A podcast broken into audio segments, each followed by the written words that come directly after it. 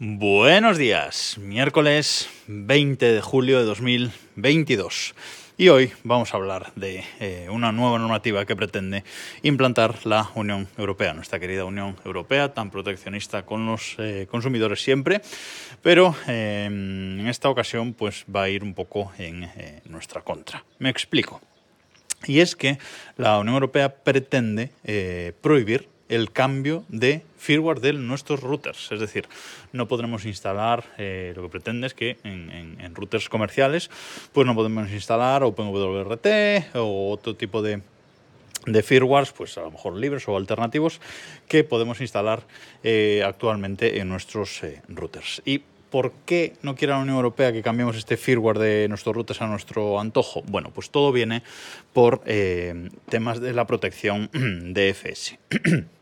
Eh, la protección DFS, ¿qué viene, ¿qué viene siendo? Bueno, pues es lo que se, es lo que se denomina Dynamic Frequency Selection. Eh, ¿Qué viene a ser esto? Bueno, pues selección de frecuencia dinámica. Eh, esto ocurre en la banda de los 5 GHz. En la banda de los 2,4 GHz no, no, ocurre, ya sabéis, hay 13 canales disponibles, 3 no solapados, el 1, el 6 y el 11 pero en la banda del 5G eh, pues ocurre esto de DFS. ¿Y por qué se ha implantado esto en, la banda de 5 GHz? Bueno, pues porque para permitirnos usar a los em, usuarios operar en esta red de 5 GHz, pero compartiendo el espectro con eh, radares eh, que se usan en nuestro país en concreto, pues radares militares, climatológicos o em, elementos eh, de señal y radares de aeropuertos. ¿vale?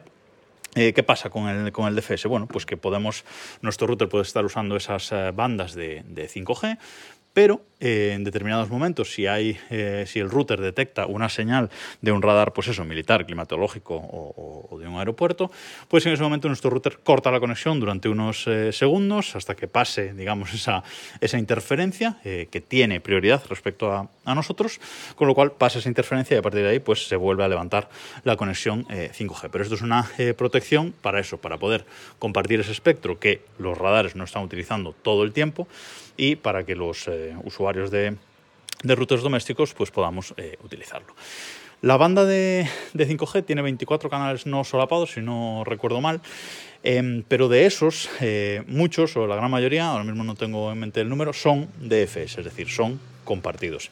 Solo los primeros canales, los cuatro primeros canales, por ejemplo, que son los que yo siempre uso, eh, creo recordar que 36, 40, 44 y 48 eh, son los canales de esos cuatro primeros mm, bandas de, la banda de 5G, 5 GHz, pues esos son, eh, son fijos, o sea, esos no, no, tienen DFS y esos se pueden usar siempre. Yo, mm, si veo que no hay interferencias, siempre configuro mis routers la banda de 5G ahí, en esas en esas frecuencias porque sé que no va a haber eh, microcortes por este tipo de, historias, etc. Pero eh, se ve que hay eh, usuarios, y bueno, está claro que, ocurre, que pues cuando cambian el firmware del, router, pues mm, tienen la posibilidad de desactivar este DFS, esta protección eh, DFS y claro, si desactivas esta protección DFS estás, eh, estás interrumpiendo o estás eh, haciendo interferencias en estos radares de uso nacional. ¿vale? Em, ¿Qué pasa con estos radares? Bueno, pues hay una imagen, uno de los artículos que os voy a dejar en las notas de este, de este episodio.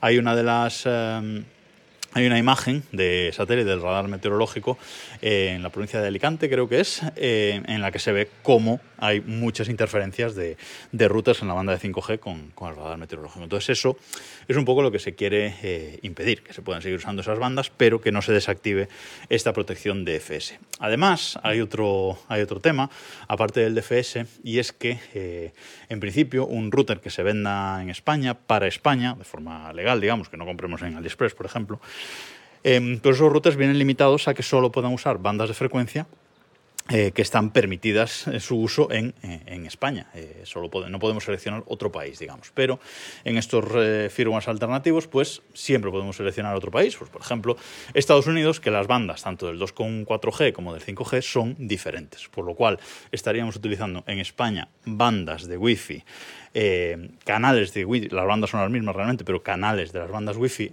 ilegales Por ejemplo, en España, eh, en Estados Unidos creo que está disponible el canal 14 en 2x4G, ¿vale? Pero bueno, que son frecuencias eh, diferentes porque tienen otra regulación, porque tienen el espectro eh, radioeléctrico, espectro electromagnético dividido de, otra, de otra manera y si cambiamos el país, pues el router nos va a permitir seleccionar otras bandas, insisto, de uso ilegal en eh, España, que incluso nos podrían multar eh, si nos pillan haciendo uso de, ellas, aunque evidentemente si estamos en nuestra casa y vivimos en un décimo piso, pues es difícil que nadie nos vaya a pillar usando estas bandas, pero que sepáis que es ilegal porque interfieren en bandas que se están usando pues, para la televisión, para la telefonía, para radares, etc. Entonces esto está todo eh, muy, muy regulado, que lo sepáis. Esto lo regula, por cierto, el, el CENAF, que es el Cuadro Nacional de Atribución de, Frecuencias, eh, y el Ministerio de Transformación Digital, pues está trabajando precisamente en esto, en un cambio de este, de este CENAF que es el que va a indicar que se bloquee o al menos se complique mucho el cambio de firmware de nuestros eh, routers. Es una putada realmente, eh, porque mm, por lo de siempre, ¿no? mal que hacen unas personas, pues al final lo acabamos pagando todos los que sí respetamos. Pero bueno, esto pasa en muchos aspectos de, nuestra vida, eh, lamentablemente. Eh, vamos a tener que tenerlo en cuenta de cara al futuro y ya comprar un router que traiga un firmware que nos permita hacer todo lo que queramos porque no se lo vamos a poder eh, cambiar por uno, pues eso, open source o etcétera, que queramos utilizar, al menos de forma legal, como digo. Em, el Ministerio además va a aprovechar esa modificación en el, en el CENAF para hacer otros, otros cambios como que esos cuatro primeros canales que os hablaba de, la banda de 5G se puedan usar en exteriores, eh, siempre que las instalaciones no sean fijas. Hasta ahora solo se podían usar en, interiores, estaban eh, limitados.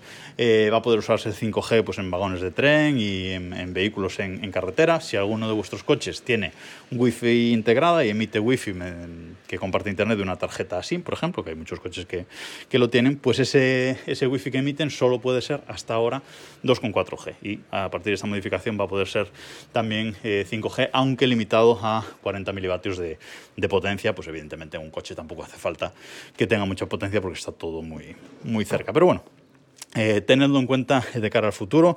Se está trabajando en, ello en, España y no creo que pase del año que viene eh, que se apruebe este nuevo cuadro de, nacional de, de frecuencias. ¿vale? Y nada más por hoy. Nos escuchamos mañana.